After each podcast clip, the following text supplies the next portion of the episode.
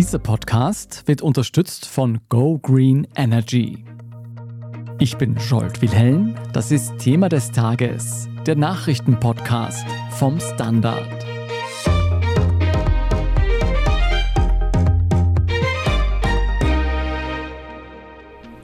Ladies and gentlemen, Mr. Secretary General, Mr. President, fellow leaders. Am Dienstag trat Ukraines Präsident Volodymyr Zelensky vor die UN-Generalversammlung. Seine Message: Russland nutze für seinen Angriffskrieg alle Wege, um die Ukraine und die internationale Gemeinschaft zu erpressen. Russia is launching the food prices as weapons. Kremlin weaponized oil and gas to weaken the leaders of other countries. Tens of thousands of children kidnapped by Russia and later deported. Lebensmittelverknappung, Druck auf die weltweite Energieversorgung, die Entführung Zehntausender Kinder. Das alles sei erst der Anfang einer Eskalationsspirale. When hatred is weaponized against one nation, it never stops there. Each decade, Russia starts a new war. Würde Russland in der Ukraine nicht besiegt werden, folge schon bald die nächste Invasion. Wie real dieses Bedrohungsszenario ist, darüber sprechen wir heute. Und darüber, ob es für Putin noch einen Weg zurück gibt. Florian Niederndorfer, du bist Auslandsredakteur beim Standard und für uns bei der UN-Generalversammlung in New York. Führ uns ein in diese Welt. Wie muss man sich das vorstellen? Ähm, man kann sich es vor allem als ganz großes Chaos in der Stadt vorstellen. Ich habe mir sagen lassen, die New Yorkerinnen und New Yorker hassen diese Woche der Generalversammlung, weil einfach halb Manhattan abgesperrt ist, vor allem wenn Joe Biden, der US-Präsident, in der Stadt ist ist kaum ein Durchkommen. Es sind in allen Hotels rund um das UNO-Hauptquartier, das ungefähr 300 Meter Luftlinie von mir entfernt am äh, East River sich befindet, Delegationen untergebracht in meinem Hotel, unter anderem der kanadische Premierminister Justin Trudeau. Und die Polizeipräsenz ist wirklich massiv jetzt hier rund um die UNO-Zentrale. Man hört den Verkehr im Hintergrund. Aber für uns hast du dich durchgewunden durch diesen Verkehr und durch die Kolonnen an offiziellen Delegationen. Mit großer Spannung erwartet wurde die Rede vom ukrainischen Präsidenten Volodymyr Zelensky, der sich da vor 150 Delegierten der UN-Generalversammlung aufgestellt hat, um über die Situation in der Ukraine zu reden. Wie war das? Welchen Eindruck hat er auf dich gemacht? Er war, ich glaube, der neunte auf der Liste der Staats- und Regierungschefs, die gestern ihren Auftritt hatten. Die Spannung war dann doch groß. Vor ihm sprach unter anderem der Präsident von Turkmenistan, ein übler Diktator. Da waren wir dann alle froh, als der das Podium wieder verlassen hatte. Zelensky und seine Delegation sind ja schon rein durch ihre Optik hervorgestochen aus der Myriade an blauen und schwarzen Anzügen, die da im Sitzungssaal zugegen waren und ein paar Kleider waren auch darunter. Er wurde schon auf der Rolltreppe mit Schulterklopfern bedacht. Leute wollten ihm die Hand schütteln. Es war ganz klar, dass ein Großteil der Teilnehmerinnen und Teilnehmer der UN-Vollversammlung ihm durchaus Sympathie entgegenbringen und seinen Kampf gegen die russische Invasion unterstützen. Wie klar oder wie direkt die das tun, war natürlich die Frage, denn nicht alle der 150 Politikerinnen und Politiker im Saal unterstützen die Ukraine so stark, wie es zum Beispiel die USA oder die EU-Staaten tun. Viele, vor allem im globalen Süden, sind zwar vermutlich gegen den russischen Angriffskrieg, wollen sich aber nicht klar deklarieren, oft aus eigenen Interessen wollen sie nicht alle Bande zu Russland abbrechen. Teils geht es da auch um eigene Agenda-Punkte, etwa vom brasilianischen Präsidenten, für den zum Beispiel der Ruf nach mehr Entwicklungshilfe, nach wirtschaftlicher Entwicklung, nach dem Kampf gegen die Klimakatastrophe ganz einfach wichtiger ist als der ukrainische Kampf gegen die russische Invasion. Da hört man heraus, es stand für Zelensky sehr viel auf dem Spiel bei dieser Rede. Wie hat er denn um internationale Unterstützung für die Ukraine gebeten? Wie hat er das gemacht? Wie hat er das argumentiert? Zelensky hat ganz stark versucht, die Länder des globalen Südens in sein Boot zu holen, eben indem er von einer gemeinsamen Bedrohung der ganzen Welt durch Russland, durch die russischen Terroristen, wie er es nennt, gesprochen hat. Er hat zum Beispiel gemeint, ein Atomschlag Russlands wäre eine Katastrophe für die gesamte Welt. Er meinte, Russland würde nicht mit der Ukraine aufhören. Wenn er mal die Ukraine erobert hat, marschiert er weiter. Er hat angesprochen, auch ganz stark mit Blick auf Afrika, dass Russland Nahrung als Waffe instrumentalisiere. Auch wiederum eine Referenz an den Getreidedeal, den Russland blockiert. Zelensky hat auch versucht, die Sorgen und Bedürfnisse des globalen Südens nach mehr Konzentration auf nachhaltige Entwicklung und Kampf gegen den Klimawandel anzusprechen. Er meinte, sobald Russland besiegt ist, sobald dieses Problem aus der Welt ist, könne man sich mit viel größerer Energie um die tatsächlich globalen Herausforderungen etwa des Klimawandels kümmern. Ob ihm das gelungen ist, ist jetzt schwer zu sagen. Es war ja schon bisher so, dass in der Vollversammlung die allermeisten Staaten Russlands Angriffskrieg verurteilt haben. Viele haben sie auch enthalten. Nur fünf Mitglieder der UN-Vollversammlung waren ja auf der Seite Russlands zu Beginn 2022. Er hat da eine ganze Reihe an Punkten angesprochen, wie Russland unter anderem die Energieversorgung, den Lebensmittelhandel und aber auch zum Beispiel Kinder in diesem Krieg instrumentalisiert für die Invasion Putins. Hat Zelensky denn auch gesagt, wie seiner Vorstellung nach dieser Krieg enden könnte und müsse? Naja, Zelensky hatte schon Ende 2022 einen recht elaborierten Zehn-Punkte-Plan für den Frieden vorgestellt und er hat auch gemeint, er würde gerne bald einen sogenannten globalen Friedensgipfel in die Wege leiten, zu dem dann alle Länder eingeladen sind, die wollen. Dieser Zehn-Punkte-Plan, der wurde zuerst auf dem G20-Gipfel im November vorgestellt. Der enthält zum Teil einfach und zum Teil sehr schwierig umzusetzende Punkte. Der erste ist nukleare Sicherheit, es geht darum, dass Russland etwa das Atomkraftwerk Saporischia in der Ukraine bedroht. Das soll enden, fordert Zelensky. Es geht um Nahrungsmittelsicherheit, es geht um den Getreideexport durch das Schwarze Meer zu den ärmsten Ländern der Welt. Es geht um Energiesicherheit, es geht um die Freilassung aller Kriegsgefangenen, aller Kinder, die Russland aus der Ukraine verschleppt hat.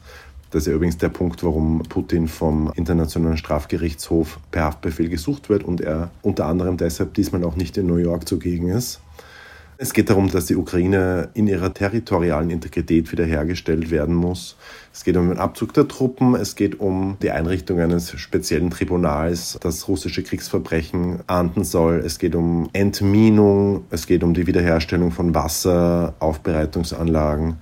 Vor allem geht es auch darum, dass Zelensky sich wünscht, dass es eine offizielle Erklärung gibt, dass der Krieg zu Ende ist und sich Russland dann auch daran gebunden fühlt. Und schlussendlich, als letzter Punkt, soll die Ukraine in eine sogenannte euroatlantische Sicherheitszone eingebunden werden, von der Kiew auch sich Garantien erhofft für seine Sicherheit. Das ist kein NATO-Beitritt, aber es läuft wohl auf etwas Ähnliches hinaus. Du hast es vorhin schon gesagt, Putin ist nicht anwesend bei dieser Vollversammlung der UN. Trotzdem sind russische Vertreter vor Ort. Hast du mitbekommen, wie sie auf Zelenskys Forderungen und Rede reagiert haben? Der russische UN-Botschafter hat sich die Rede Zelenskys mit eisiger Miene angehört. Er hat meistens nicht hingeschaut, sofern ich das beobachten konnte sondern hat irgendwas am Handy oder in seinen Papieren zu erledigen gehabt. Es gab bisher keinerlei Reaktion Russlands auf den Auftritt Zelenskis, von dem ich weiß. Die Liste an Forderungen der Ukraine an Russland ist lang und für uns natürlich nachvollziehbar, dass das Land wieder einen vollständigen Frieden haben möchte von den Invasoren. Eine Frage, die immer wieder aufkommt dabei, ist, ob und wie Russland für diesen Angriffskrieg bezahlen muss. Eine Überlegung ist, ob Russlands im Ausland eingefrorene Vermögen genutzt werden könnten. Gibt es Anzeichen, dass das passieren wird? Gibt es dafür eine politische Mehrheit, die sich dafür einsetzt? Das gibt es bisher nicht. Es gibt mehrere Ideen. Eine davon wird gerade in den USA gewälzt, unter anderem auch in einem Meinungsartikel in der New York Times dieser Tage. Da geht es darum, dass allein die USA, wenn es zu diesem neuen von beiden vorgeschlagenen Hilfspaket kommt, 135 Milliarden Dollar ist quasi gleich Euro bisher in die Ukraine investiert haben. Das ist natürlich auch für die USA wahrscheinlich auf Dauer zu viel. Und es gibt eben die Idee, dass ein Teil des russischen Staatsvermögens, das in den USA angelegt war und quasi seit Kriegsbeginn eingefroren ist, das sind 300 Milliarden, das sind mhm. Vermögen der russischen Zentralbank, dass dieses Geld genommen wird und quasi der Ukraine überwiesen wird. Janet Yellen, die Finanzministerin von Joe Biden, sagte schon im Frühling 2022, dass es ganz einfach nicht legal sei, Geld der russischen Regierung zu beschlagnahmen. Eingefroren bedeutet eben nicht beschlagnahmt. Gleichzeitig kommen jetzt immer mehr Stimmen auf, etwa geäußert von einem prominenten Harvard-Professor, dass Russland ja ohnehin internationales Recht verletze durch seinen Angriffskrieg und man deshalb relativ einfach auch russisches Geld an die Ukraine überweisen könnte, das sich in den USA befindet. Bisher gibt es aber keinen echten politischen Impetus, das auch zu machen eine doch sehr komplizierte Sache, wie diese Reparationszahlungen vonstatten gehen könnten. Wir machen an dieser Stelle eine kurze Pause und sind dann gleich wieder zurück und dann sprechen wir darüber, wie real die Bedrohung ist, dass sich dieser Krieg noch auf weitere Länder ausweiten könnte. Bleiben Sie dran. Etwas Gutes für die Umwelt zu tun, ist manchmal leichter als man denkt, wie zum Beispiel durch den Wechsel zum richtigen Stromanbieter. Gib auch du dein Go für eine grüne Zukunft. Ganz einfach online, in nur drei Minuten zu Go Green Energy wechseln und von grünem Strom zum fairen Preis profitieren. Mehr Informationen findest du auf gogreenenergy.at. Wie viel Geld macht eigentlich glücklich? Werde ich mit Daytrading reich? Und ist jetzt der richtige Zeitpunkt, um in China zu investieren? Das und mehr sehen wir uns in der neuen Staffel vom Standard Podcast Lohnt sich das an? Wir, das sind Davina Brumbauer, Alexander Amon und Michael Wendisch. Und gemeinsam mit Expertinnen und Experten fragen wir uns, wie ein Pyramidenspiel funktioniert, was eigentlich ein Baby kostet und ob es sich lohnt, in eine Steueroase auszuwandern. Lohnt sich das? Der Standard-Podcast über Geld findet ihr jeden Dienstag auf allen gängigen Podcast-Plattformen. Florian Niedendorfer, wir haben in dieser Rede von Zelensky gehört, dass Putin nicht bei der Ukraine Halt machen würde, sollte seine Invasion erfolgreich sein. Wie real ist denn diese Bedrohung, dass sich dieser Krieg nach der Ukraine auch auf weitere Länder ausweiten könnte? Das war natürlich ein klares taktisches Manöver von Volodymyr Zelensky. Das ist ja ganz klar, dass er damit andere Länder, die in der UN-Generalversammlung zuhören, damit ins Boot bringen wollte. Natürlich gibt es diese Überlegung schon seit Kriegsbeginn, dass Putin nicht aufhört, sobald er die Ukraine erobert hat. Länder wie Moldau, kleines Land zwischen Rumänien und der Ukraine steht da immer wieder im Mittelpunkt, auch die baltischen Staaten, Litauen, Lettland und Estland, wobei letztere drei immerhin NATO-Mitglieder sind. Das heißt, das würde wahrscheinlich weniger einfach. Es gibt immer wieder russische Propagandisten, etwa im Staatsfernsehen, die davon sprechen, man müsse ohnehin am besten gleich die gesamte Sowjetunion zurückerobern. Es gibt natürlich zwar immer wieder Drohungen mit Atomschlägen, das hat Putin ja gleich ganz zu Beginn bei seiner Kriegserklärung an die Ukraine implizit gemacht, indem er meinte, jeder, der sich einmischt, wird schlimm bestraft werden. Das war natürlich eine Atomdrohung. Aber abseits von Krawallpropagandisten im russischen Staatsfernsehen hat bisher niemand etwa Berlin, London oder Paris offiziell mit Atombomben bedroht dass sich der Krieg ausweitet, ist im Moment ein Schreckgespenst, das aber im Moment nicht allzu realistisch ist. Ein Grund dafür dürfte auch sein, dass die Ukraine starke Unterstützung aus dem Westen erfährt. US-Präsident Joe Biden hat bei seiner Ansprache vor der UN-Generalversammlung die Unterstützung der Ukraine betont und ebenfalls versucht, Länder dafür zu gewinnen, die sich bislang herausgehalten haben. Hat es so gewirkt, als könnte er damit erfolgreich sein?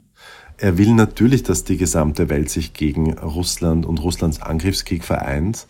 Ob er damit Erfolg hat, ist im Moment schwer zu sagen. Ich glaube nicht, dass die Rede Bidens, aber auch nicht die Rede Zelenskis gestern vor der Generalversammlung große Änderungen nach sich zieht.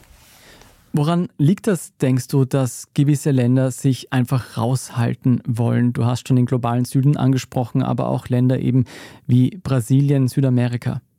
Das liegt nicht so sehr daran, dass diese Länder den russischen Angriffskrieg unterstützen. Zum Teil ganz im Gegenteil. Zum Teil sind es Länder, die meinen, es sich ganz einfach nicht leisten zu können, sich von Russland komplett abzuwenden. Zum anderen spielt wohl auch ein klein wenig Antipathie den USA gegenüber eine Rolle. Man will sich jetzt nicht allzu sehr auf die Ukraine einlassen, weil die USA das ja schon tun und man will sie nicht mit denen verbünden. Vor allem geht es den Ländern des globalen Südens aber um ihre eigenen Interessen. Viele davon, flapsig ausgedrückt, finden, dass jetzt schon viel zu lange über die Ukraine und den Kampf gegen Russland gesprochen wird und viel zu wenig über die Bedürfnisse und Nöte der Länder des globalen Südens, die eben vor allem unter Überschuldung leiden, unter ungleicher Entwicklung und unter den Auswirkungen des jetzt schon real existierenden Klimawandels. Diese Auswirkungen haben wir in den letzten Wochen bemerkt durch Überschwemmungen, zum Beispiel in Libyen. Was denkst du denn, wenn die USA und Westeuropa weitgehend alleine bleiben bei der Unterstützung der Ukraine gegen Russlands Feldzug? Wie weit würde dieser Staatenverbund, würde die NATO gehen bei der Unterstützung? Was hört man da abseits der offiziellen Reden?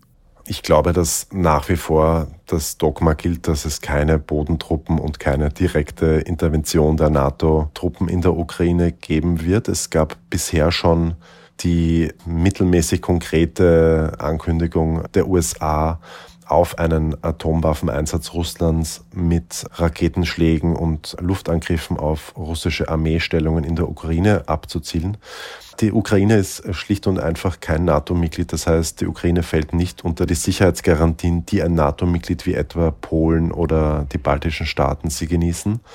Ich sehe im Moment kaum Möglichkeiten für die NATO, für die USA, für ihre Verbündeten viel mehr zu tun, als Waffen zu liefern, als die Ukraine finanziell zu unterstützen, diplomatisch zu unterstützen, als ein noch härteres Sanktionsregime irgendwann einzuführen.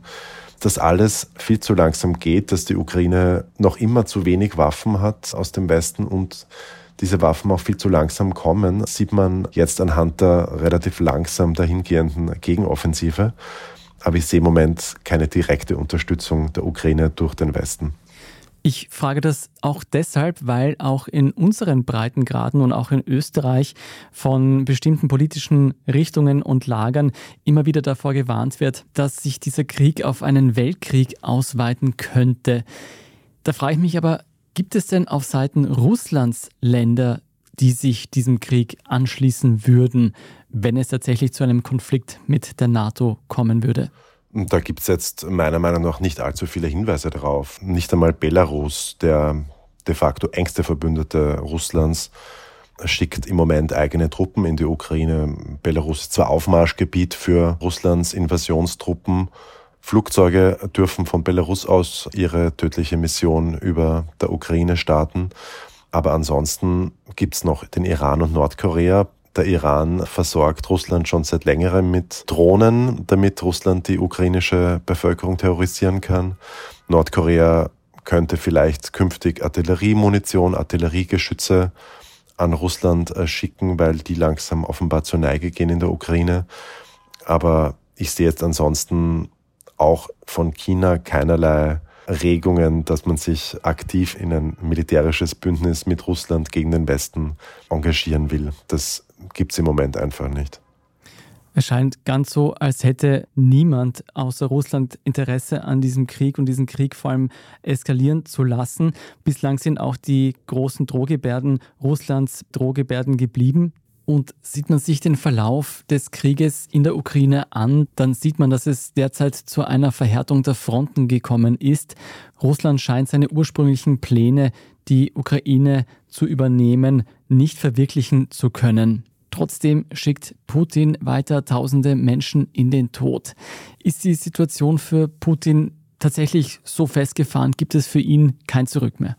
Für Putin gibt es auf jeden Fall kein Zurück mehr in diesem Krieg. Er hat sein gesamtes Schicksal mit dem Erfolg oder Misserfolg seines Angriffskriegs gegen die Ukraine verbunden. Putin kann natürlich jederzeit, wenn er es will, den Krieg beenden per Handstreich. Das würde relativ schnell gehen. Allerdings will er das offensichtlich nicht. Er hat durchaus noch ein paar Optionen, den Krieg eskalieren zu lassen, allerdings nicht mehr allzu viele, weil der Krieg jetzt schon durchaus ans Eingemachte geht, was auch die russische Armee betrifft. Putin ist mit diesem Krieg verbunden und auf Gedeih und Verderb damit verbunden. Es gibt für ihn im Moment keinen Weg, da irgendwie gesichtswahrend rauszukommen. Ob er schlussendlich den Krieg überleben wird oder nicht, wissen wir nicht. Und wie viele tausende Menschen in der Ukraine und in Russland für seine Invasionspläne noch ihr Leben geben müssen, Ja, das werden wir leider sehen. Vielen Dank, Florian Niedendorfer, für diese Einschätzungen und alles Gute nach New York. Vielen Dank, Scholt. Mehr zu den aktuellen Entwicklungen rund um die UN-Generalversammlung in New York lesen Sie auf der Standard.at. Wenn Sie den Standard und unsere Arbeit hier bei Thema des Tages unterstützen wollen, dann machen Sie das am besten über ein Abonnement. Alle Infos dazu finden Sie auf abo.derstandard.at. Bei uns geht es gleich weiter mit dem Meldungsüberblick. Da sprechen wir unter anderem über eine Eskalation in Bergkarabach und einen dritten Film über Sebastian Kurz. Bleiben Sie dran, wir sind gleich zurück. Etwas Gutes für die Umwelt zu tun, ist manchmal leichter als man denkt, wie zum Beispiel durch den Wechsel zum richtigen Stromanbieter. Gib auch du dein Go für eine grüne Zukunft. Ganz einfach online, in nur drei Minuten zu Go Green Energy wechseln und von grünem Strom zum fairen Preis profitieren. Mehr Informationen findest du auf gogreenenergy.at. Gibt es außerirdisches Leben? Haben Tiere ein Bewusstsein? Können wir durch die Zeit reisen? Es gibt so viele große Fragen, die uns Menschen seit Jahrtausenden beschäftigen. Aber erst jetzt kann die Wissenschaft Antworten darauf liefern. Oder neue Rätsel entdecken.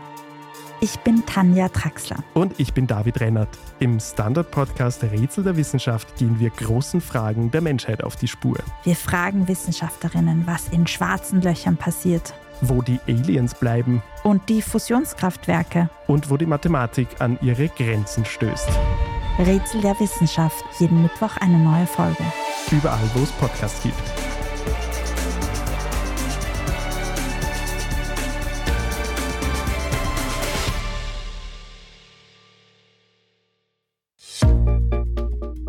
Und hier ist, was Sie heute sonst noch wissen müssen.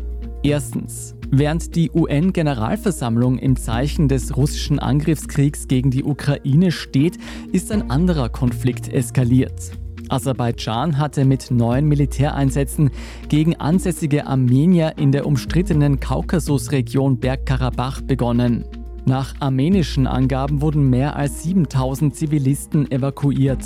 Am ersten Tag des Militäreinsatzes starben mehr als zwei Dutzend Menschen, darunter auch Zivilisten und Kinder. Die Kampfhandlungen gingen auch am Mittwoch weiter.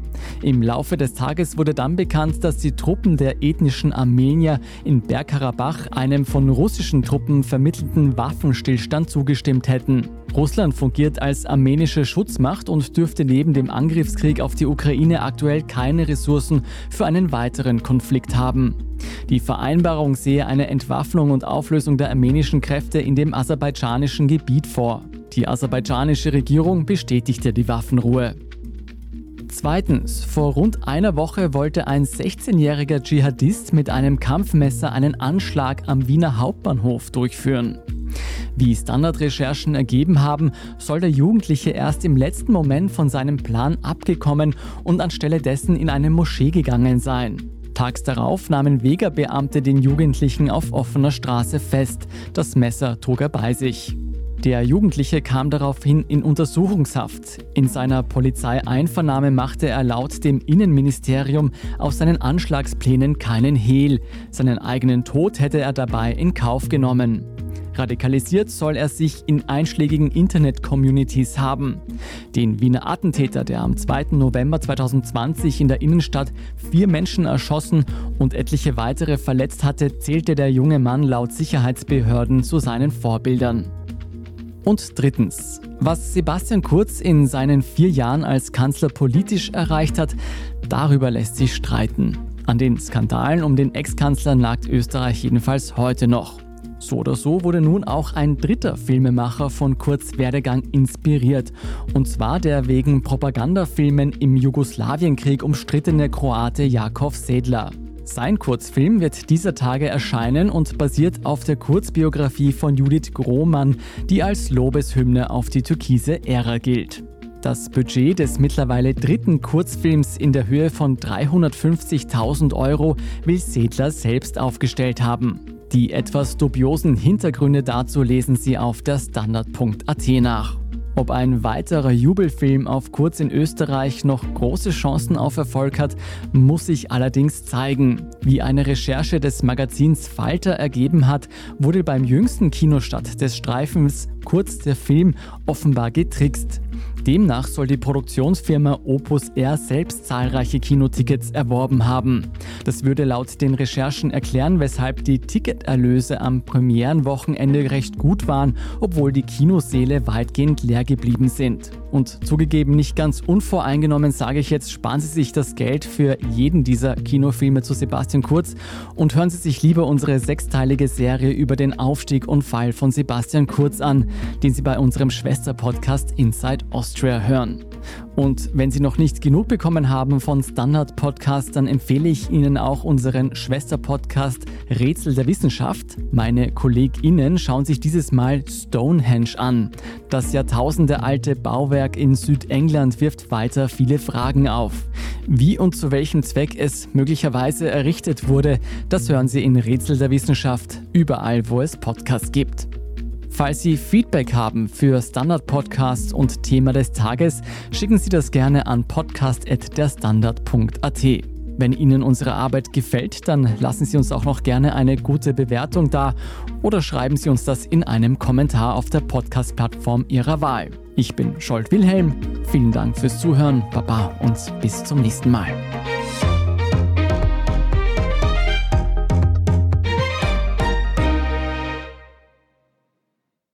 Etwas Gutes für die Umwelt zu tun, ist manchmal leichter als man denkt, wie zum Beispiel durch den Wechsel zum richtigen Stromanbieter. Gib auch du dein Go für eine grüne Zukunft. Ganz einfach online, in nur drei Minuten zu Go Green Energy wechseln und von grünem Strom zum fairen Preis profitieren. Mehr Informationen findest du auf gogreenenergy.at.